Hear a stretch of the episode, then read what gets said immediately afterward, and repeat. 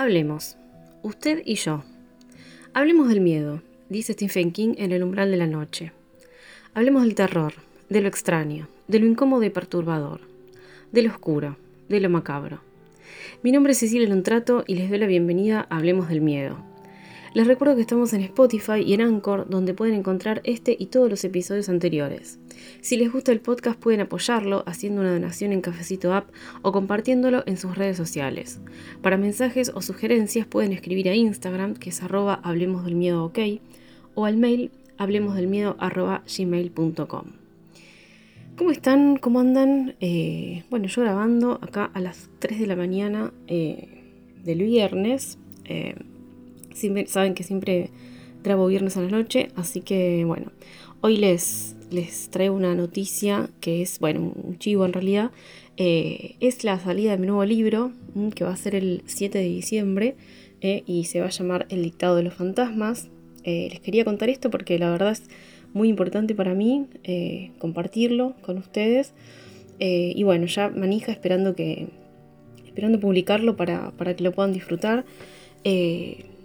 Lo van a poder conseguir en Amazon y, en, por Mercado Pago. Ahí va a estar digital. Así que, eh, bueno, es un libro de cuentos. se desarrolla en el pueblo de La Rosa, como ahí les adelanté en, la publicación. Em, y bueno, son, son varios cuentos donde eh, los fantasmas de La Rosa no saben muy bien cómo expresar lo que sienten.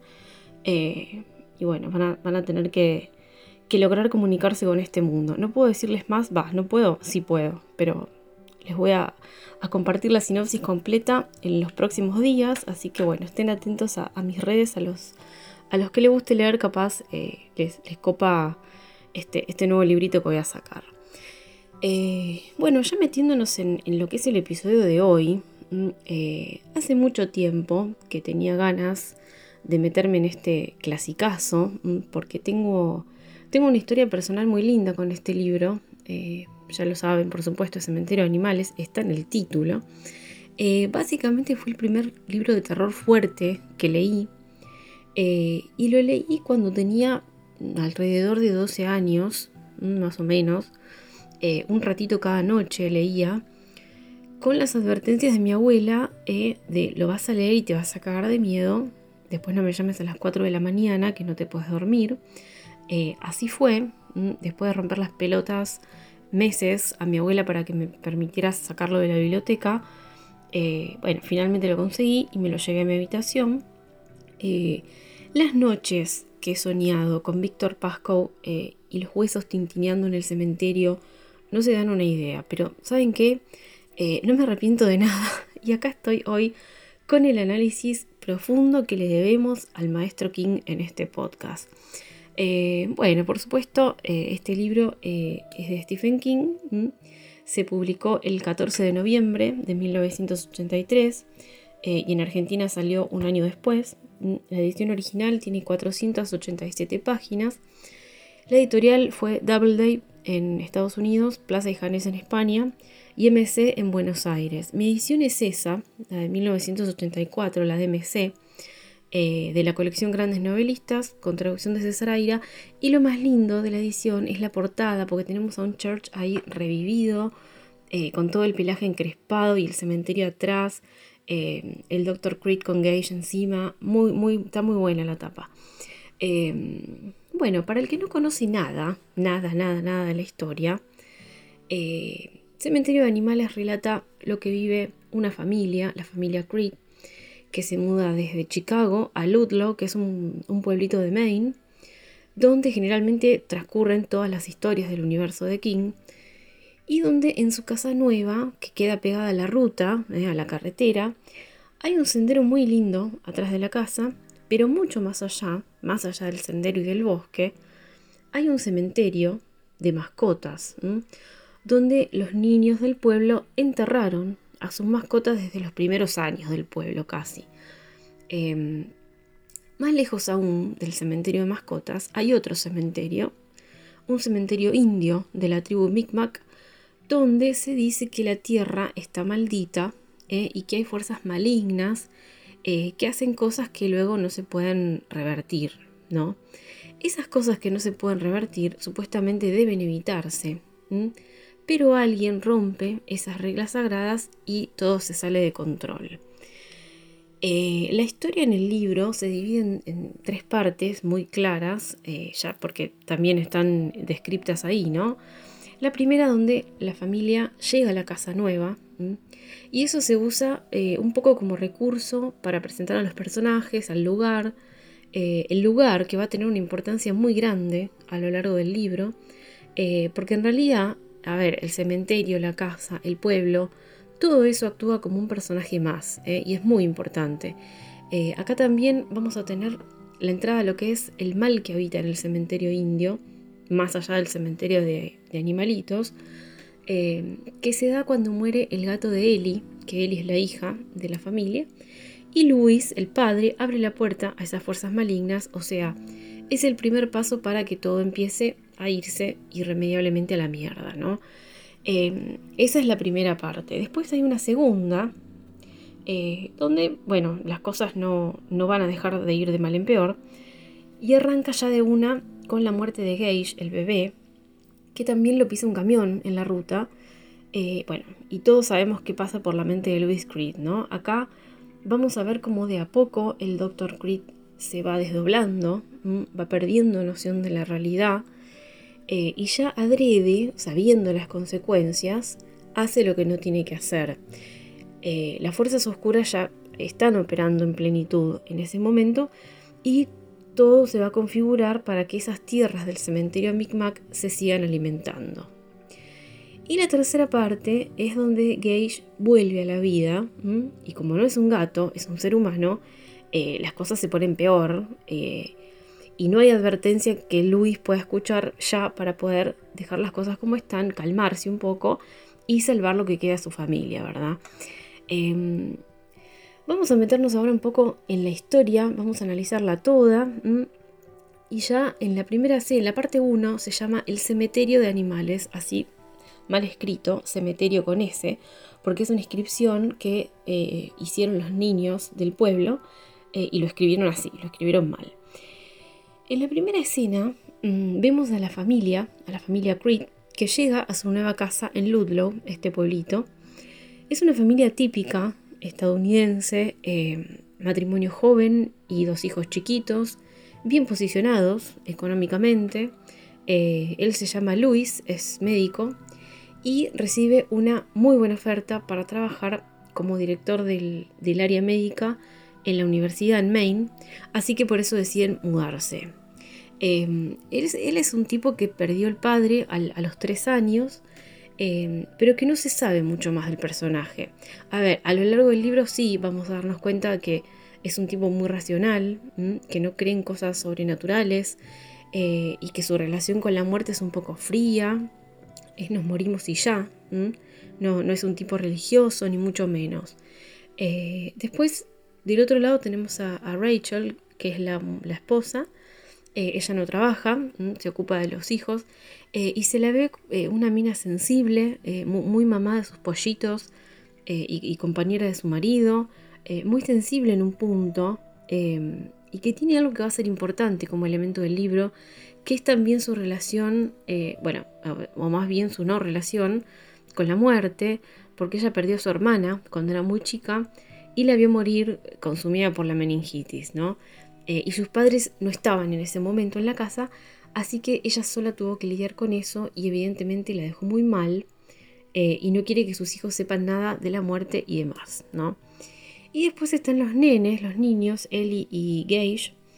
Eh, Ellie es una nena también muy perceptiva, que, que, va a ser como remil importante más adelante porque va a ser un poco el nexo entre el mundo de los muertos y el de los vivos, ya vamos a ver por qué.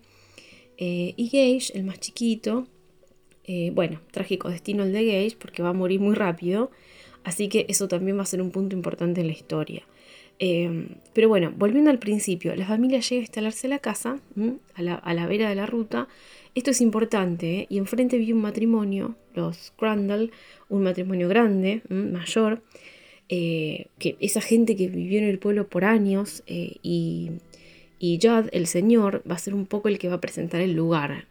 Em, porque eh, ni bien llega la familia, él va a saludarlos, así de una, se presenta eh, y le dice a Luis que cuando quiera cruce a tomarse unas cervezas y demás.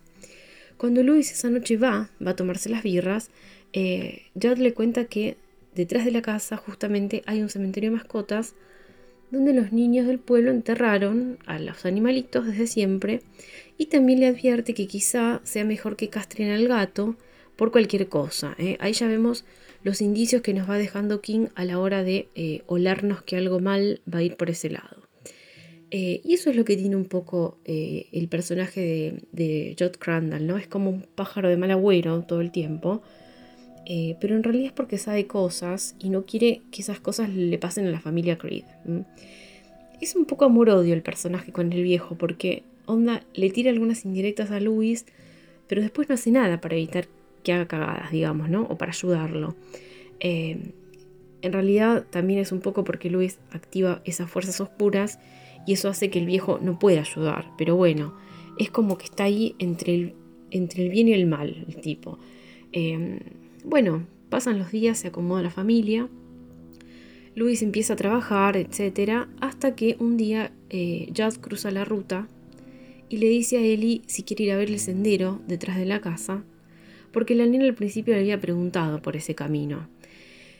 La cosa es que empiezan a caminar y después del sendero, que es parte de la propiedad de los Creed, eh, se topan con un cartel, eh, este cartel que les hablaba, mal escrito, que dice cementerio de mascotas.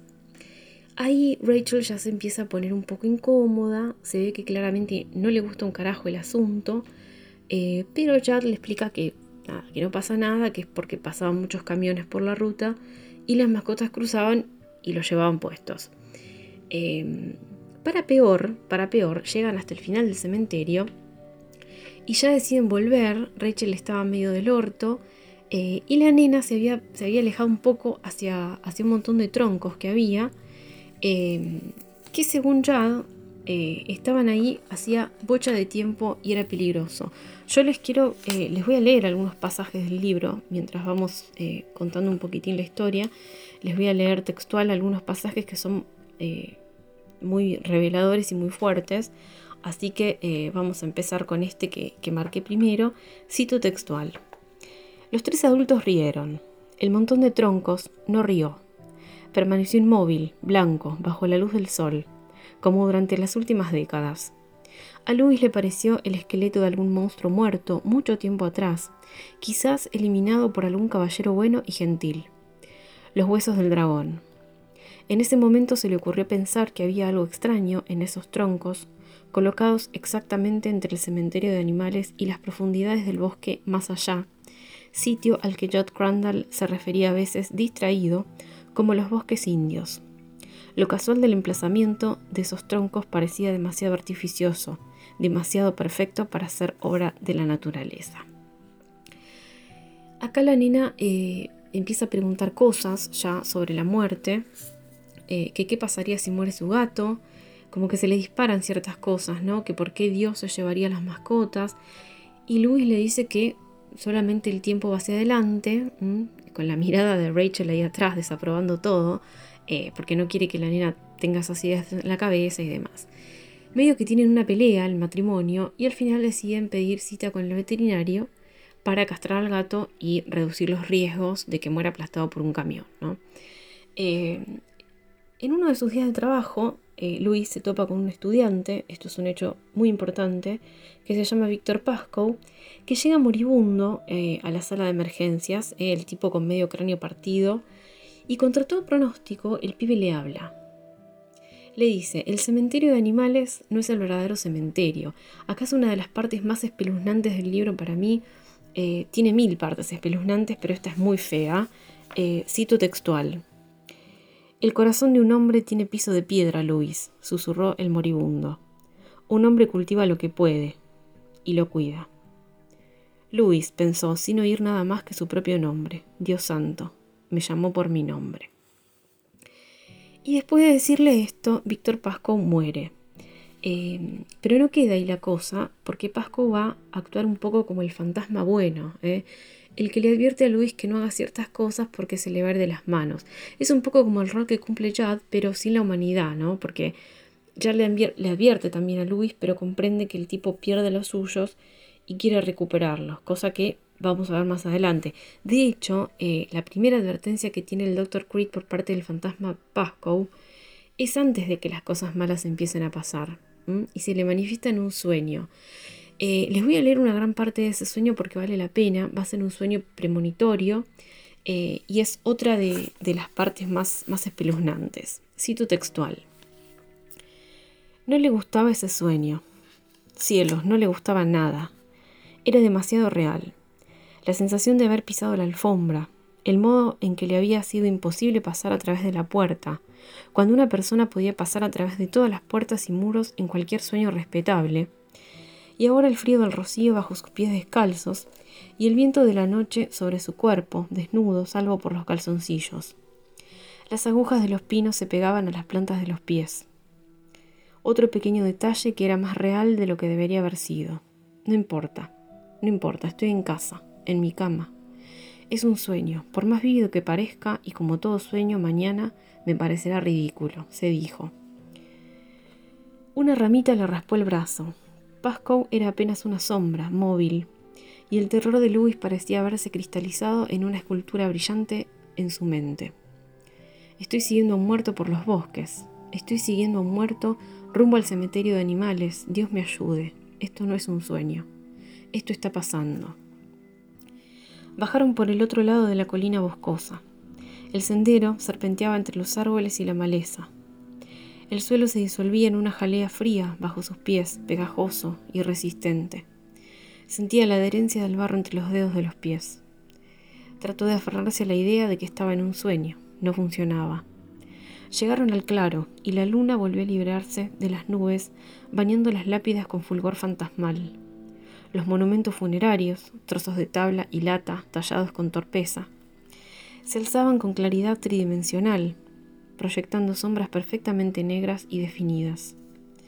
Pascu se detuvo junto a Smacky el gato, era obediente, y se volvió hacia Luis. Sonreía.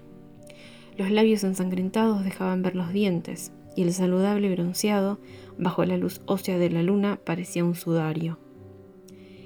Levantó un brazo y señaló. Luis miró en esa dirección y gimió. Había empezado a llorar. El montón de troncos del que Jot Crandall había apartado a Ellie con alarma se había transformado en una pila de huesos, y los huesos se movían, se sacudían y sonaban unos contra otros. Vio cráneos sonrientes de humanos y animales, dedos de huesos que resonaban, restos de un pie que movían sus pálidas articulaciones. Ahora todo se movía, todo se arrastraba. Ahora Pasco caminaba hacia él, con su rostro ensangrentado muy serio bajo la luz lunar, y lo que quedaba de coherente en la mente de Louis empezó a repetir un pensamiento obsesivo, cíclico. Debes despertarte con un grito, no importa si asustas a Rachel, a Ellie, a Gage, despierta a toda la casa, a todo el barrio. Empieza a gritar y despierta, grita y despierta, grita y despierta. Bueno, eh, entre el sueño y lo que Pascoe le había dicho casi muerto, eh, cosa que es imposible que alguien hable con medio cerebro aplastado, ¿no? el Dr. Creed empieza ya a sugestionarse y a ponerse incómodo con él mismo. ¿eh? Empieza a dudar de lo que ve, de lo que escucha, etc. Eh, entre tanto, entre estas cosas que le pasan al Dr. Creed, castran el gato, Church vuelve del veterinario y todos se dan cuenta de que perdió esa gracia de gato, ¿no? Pero bueno, están contentos igual porque va a estar más protegido de que un camión lo pise, eh, si no sale tanto como antes. Eh, para el Día de Acción de Gracias, eh, Rachel y los nenes se van a Chicago, a la casa de los padres de ella, pero Louis se queda en Maine porque la verdad se lleva mal con los suegros y planea pasar Acción de Gracias con, con el matrimonio Crandall, ¿no? Acá pasa el primer hecho bisagra del libro. Judd le avisa a Louis que hay un gato muerto en la ruta y que puede ser Church.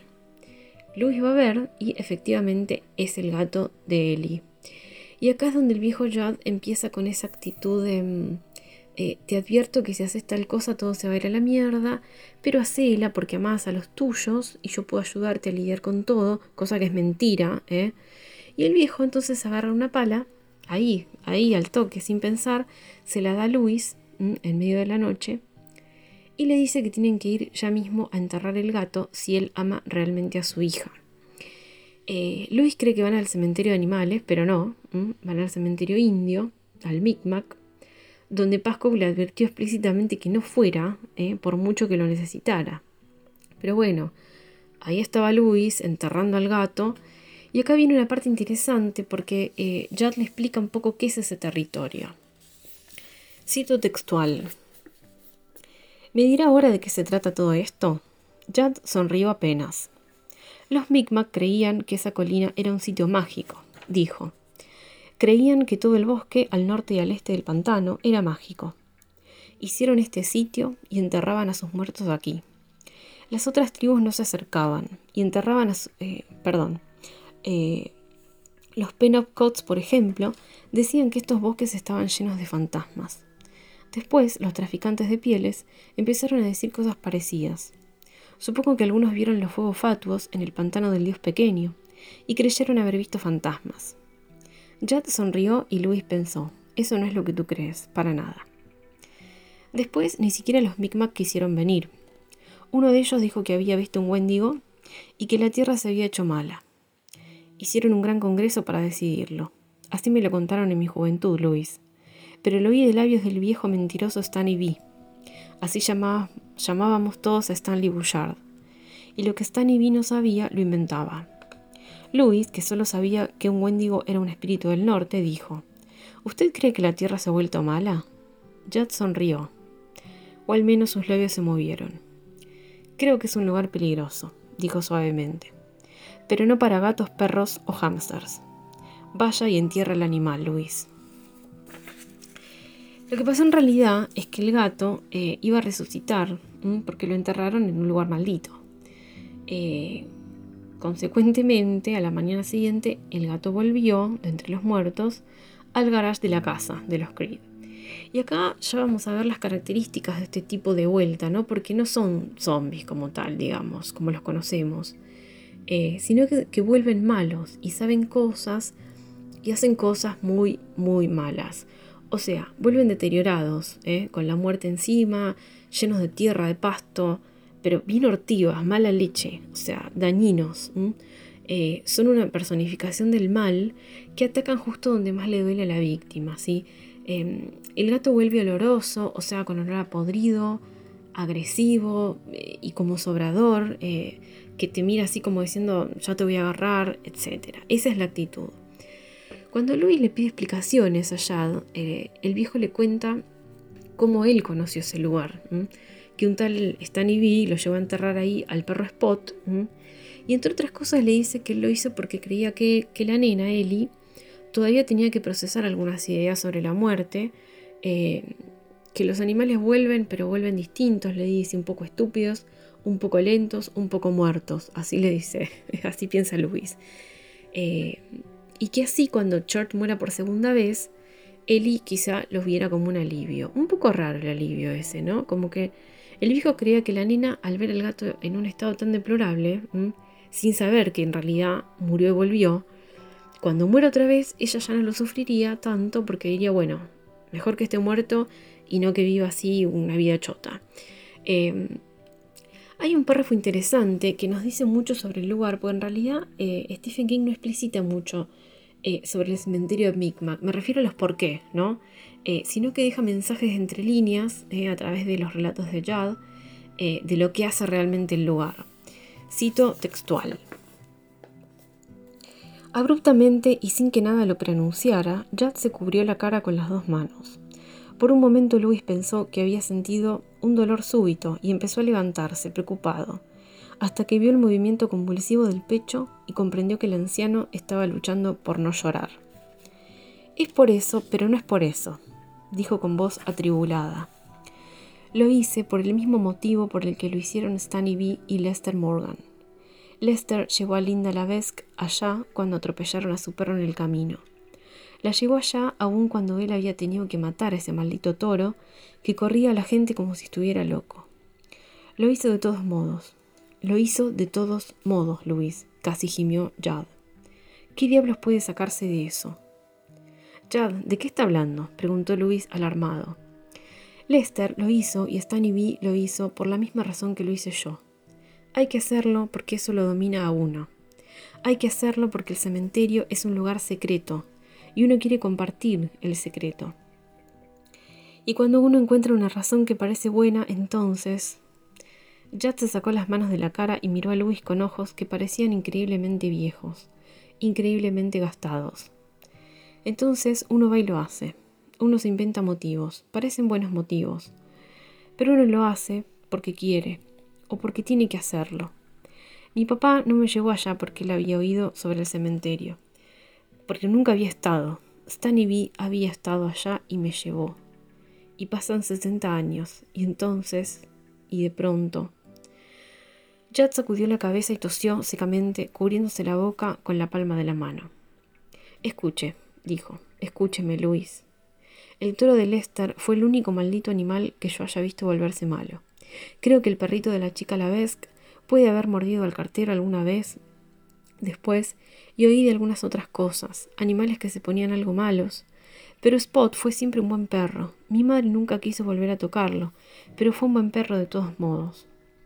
Pero Luis, si usted quisiera matar a su gato esta noche, yo nunca diría una palabra. Ese lugar de pronto se apodera de uno y uno inventa las mejores razones del mundo. Pero podría haberme equivocado, Luis. Es lo que quiero decirle. Lester pudo haberse equivocado, Stanley B pudo haberse equivocado. Diablos, yo no soy Dios. Pero traer a los muertos de vuelta a la vida es lo más cerca que uno puede llegar en el juego de ser Dios, ¿no? Bien, revelador acá. Acá él cuenta un poco cómo trabaja esa energía del cementerio, que una vez que uno va, es como que necesita compartir el secreto con los otros y eh, jugar un poco a ser Dios, pero en realidad es por la fuerza maligna que se activa cuando uno eh, va y le deja su muerto ahí. Eh, bueno, Rachel y los chicos vuelven de viaje. Ellie ve al gato y ahí nos pinta un par de escenas donde la nena ya no tiene la misma relación con Church eh, porque dice que huele feo, que está raro, eh, que no es el mismo gato de siempre y demás. Luis eh, cree que Judd capaz tenía razón, porque ve a la nena como más alejada del gato y no tan apegada como era antes, y se queda un poco más tranquilo y como que va normalizando la idea de que enterró algo muerto y ahora no lo está, o al menos no lo está tanto.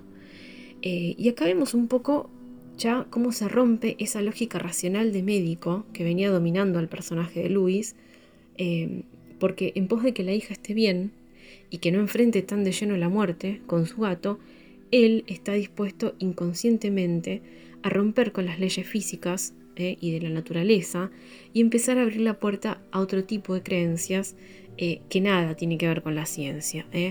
Em, otro hito en, esta primera parte es la muerte de Norma Crandall, la esposa de Judd, y es interesante también porque entre, entre todas las cosas que va a desatar el entierro de Church en el cementerio, eh, está la cosa de que Ellie igualmente se tuvo que enfrentar con la muerte, creo, porque la señora Crandall era una conocida de ella, a fin de cuentas, eh, y le surgieron preguntas que Luis contestó lo mejor que pudo, y que desata otra escena épica del libro, que vale la pena leer y que también es una de las más recordadas de la película, que es cuando Rachel le cuenta a Luis, con lujo de detalles, por qué ella misma tiene una negación con la muerte, incluso de adulta. Eh, cito textual. Era dos años mayor que yo. Se enfermó y estaba en el dormitorio de atrás. Estaba en el dormitorio de atrás con un secreto vergonzoso. Se estaba muriendo allí. Mi hermana se moría en el dormitorio de atrás y eso es lo que era, un secreto vergonzoso. Siempre fue un secreto inmundo. Fue horrible, sí. Peor de lo que puedes imaginarte, Luis. La vimos empeorar día tras día y no podíamos hacer nada. Sufría de dolores constantes.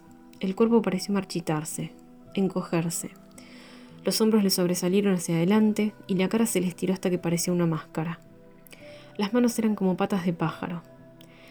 A veces yo tenía que darle de comer. Odiaba tener que hacerlo, pero lo hacía y nunca me negué. Cuando el dolor se hizo insoportable, empezaron a darle drogas, al principio suaves y después cada vez más fuertes. De haber sobrevivido hubiera sido una drogadicta de por vida. Pero por supuesto todos sabían que no viviría. Creo que por eso que ella es tal secreto para todos nosotros. Porque queríamos que se muriera Luis. Deseábamos que se muriera y no solo para que ella dejara de sufrir, sino para que nosotros dejáramos de sufrir. Y ella empezaba a ser un monstruo. Cuando la cambiábamos podíamos ver cómo iba retorciendo la espalda. Hacia el fin, Luis, hacia el fin parecía como si el trasero le hubiese subido hasta la mitad de la espalda. Ahora los ojos mojados de Rachel tenían la mirada vidriosa y horrorizada de un niño recordando una pesadilla recurrente de poder terrible. Y a veces me tocaba con sus manos, las manos de pájaro, y a veces yo gritaba y le pedía que no lo hiciera. Y una vez me volqué sobre el brazo la sopa que le estaba sirviendo cuando ella me tocó la cara y me quemé. Y esa vez sí grité y lloré. Y también entonces pude ver esa sonrisa en sus ojos. Hacia el fin, las drogas ya no le hacían efecto. Ella era la que gritaba. Y ninguno de nosotros podía recordar cómo era antes, ni siquiera mi madre.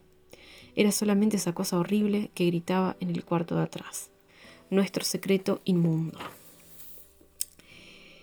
Bueno, estas partecitas, eh, yo les leo partes cortas en realidad, quise hacerlo porque eh, no, suelo hacer los análisis, el que viene escuchando el podcast hace mucho sabe que no suelo leer tantas cosas textuales solamente cuando es imperativamente necesario. Eh, ¿Y qué quiero decir con imperativamente necesario? que no lo puedo explicar yo porque está explicado perfectamente en el libro.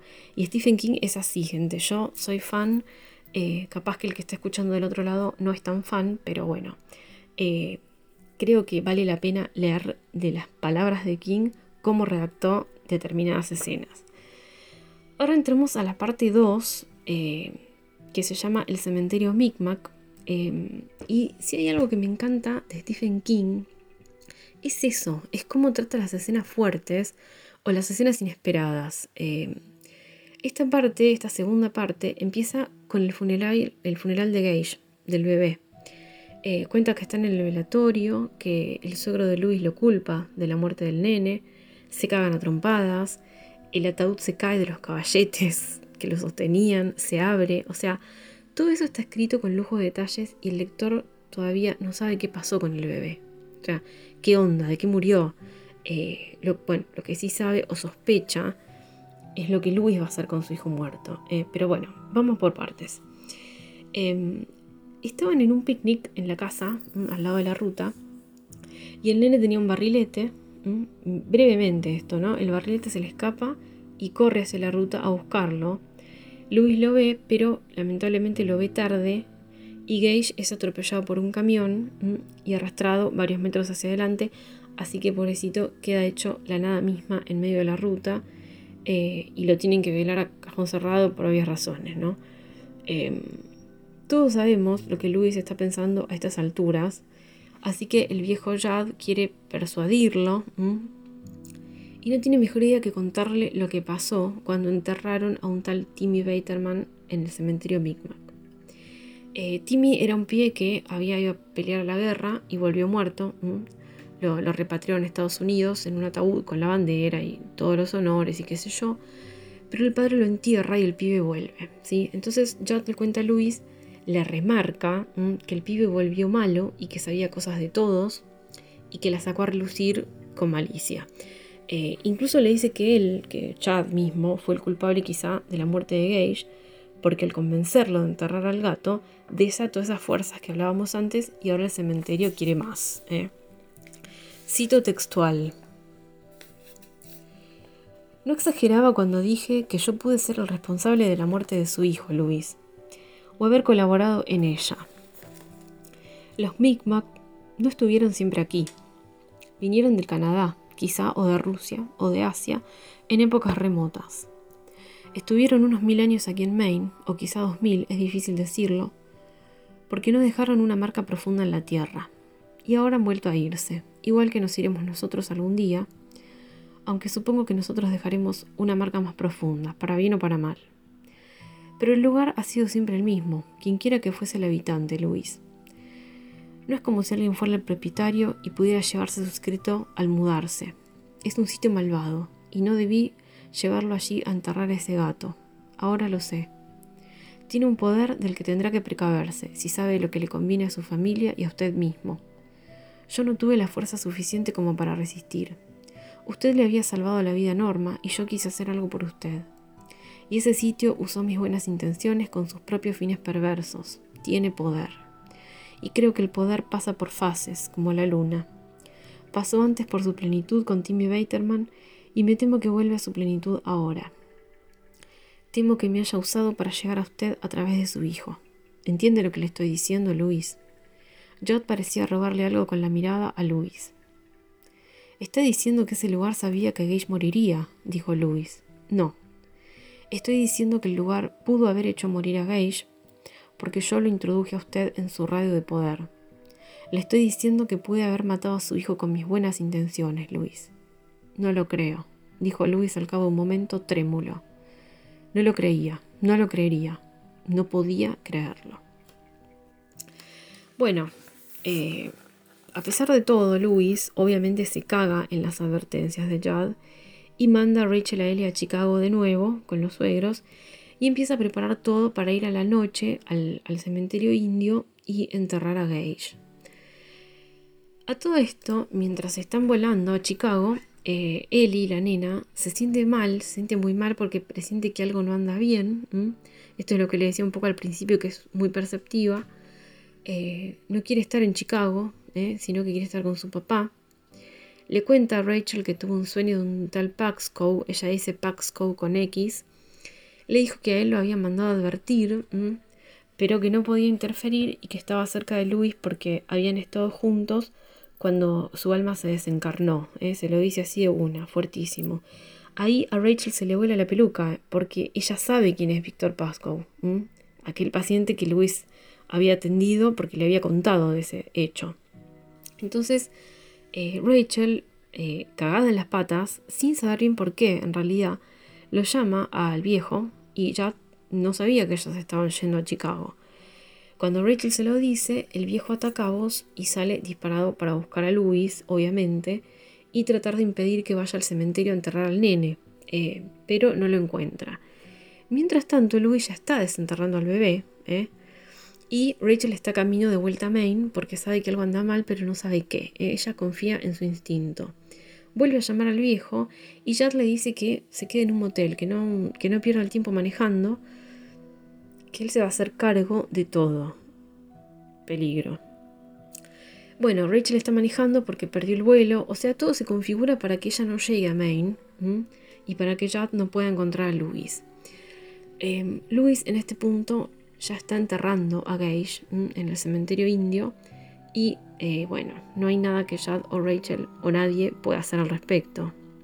Eh, Finalmente, esa noche Gage vuelve a su casa mientras su padre duerme, agarra el maletín de médico, busca un bisturí y sale hacia la casa de Judd Crandall.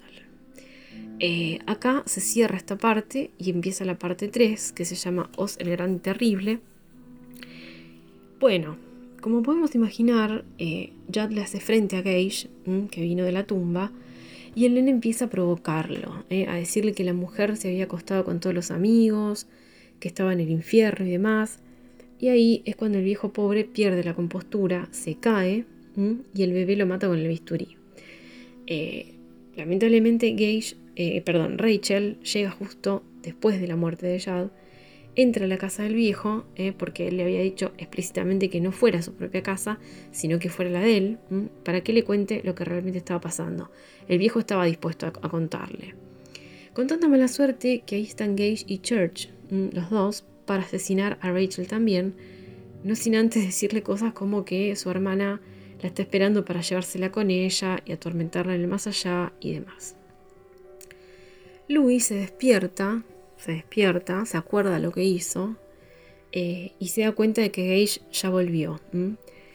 Entonces lo busca, lo busca por la casa, eh, no lo encuentra y decide cruzarse a lo de Judd.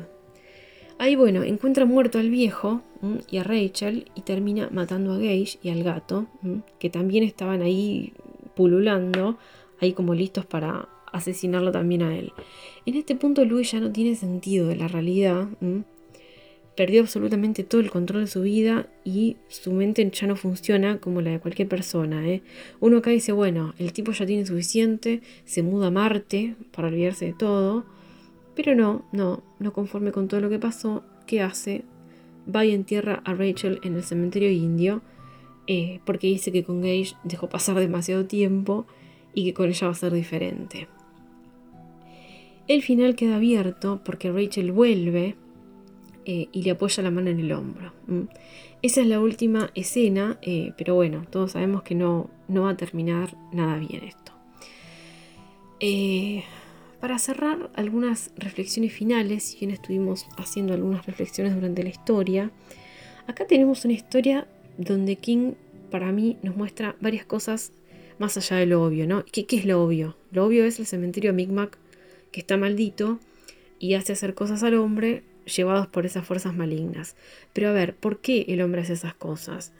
Em, como hablábamos en Frankenstein, como lo hablábamos cuando analizábamos eh, eh, la, noche de la villa de Odati con el tema del fluido vital y demás, eh, bueno, ¿por qué? ¿Por qué el hombre hace esas cosas? Bueno, porque jugar a ser Dios está presente siempre en la mente humana. Em, ¿Qué pasaría si pudiera ser inmortal? O siempre joven, o si pudiera traer de vuelta a los muertos. Y ahí, en esa motivación, es, yo creo que es donde reside eso que King nos está diciendo, ¿no? Eso de, ¿harías cualquier cosa por torcer algún acontecimiento trágico, aunque fuera en contra de la naturaleza? Eh, ¿Darías cualquier cosa, literalmente cualquier cosa, por estar de nuevo con tu familia muerta, aunque fuera de una manera peligrosa y maligna? Eh, o sea, puede salir bien como puede salir para el orto. ¿Tomarías de todas formas el riesgo? Y acá me parece que derivamos otro tema, mm, que ya hablamos mucho en este podcast, pero que siempre está en todas las historias de miedo también, ¿no? La muerte, ¿cómo lidiamos con eso? ¿Cómo, cómo nos recomponemos? ¿Cómo hacemos para romper ese círculo de alguien muere, se lo entierra, se lo llora y queda nuestro buen recuerdo, ¿no? ¿Cómo hacemos de salir de eso y pasar a mira que puedes pasar por alto algunos pasos y volver con tus seres queridos. ¿eh? El precio es muy alto, pero ¿no serías una mala persona al no tomar ese riesgo? ¿Le negarías la oportunidad a tus seres queridos de volver a la vida? ¿Eh? Bueno, y en esta relación que los seres humanos tenemos con la muerte, eh, uno puede pensar que Louis Creed, este personaje, este doctor, jamás hubiera hecho algo así. Un médico alguien racional, de ciencia, cayendo en un pozo sobrenatural. ¿eh? Pero bueno, una vez que él cae, al ver la evidencia, su gato muerto resucitado, por ejemplo, entra en una espiral de adicción a eso, a revivir a su gente, sin darse cuenta de que en realidad no se puede ir en contra de las fuerzas de la naturaleza, porque las consecuencias son demasiado catastróficas y muchísimo peores que el dolor de llorar a los seres queridos, ¿no? que ya no están. Una lección demasiado cruda que nos da eh, Stephen King, ¿no? O sea, eh, Luis va, entierra a sus muertos ahí en el cementerio indio para darse cuenta tarde que la cagó, muy tarde, que si no enterraba el gato ahí, nada de eso hubiera pasado porque esas fuerzas no se hubieran desatado. Y a ver, en realidad tampoco él tenía voluntad como para que esa cadena de eventos desafortunados no siguiera su curso, porque bien podría haber matado a Church por segunda vez y no pasaba nada. Em, pero bueno, en realidad también cuando enterró al gato, no sabía lo que estaba haciendo porque fue empujado por Jod. Eh, y acá también hay algo. Eh, Jod, como todo el que alguna vez hizo uso de los poderes del cementerio indio, se sintió en la obligación de hacer eso por Louis, ¿eh? a sabiendas de que no estaba bien. pero bueno, la conclusión es la misma. Es la misma siempre.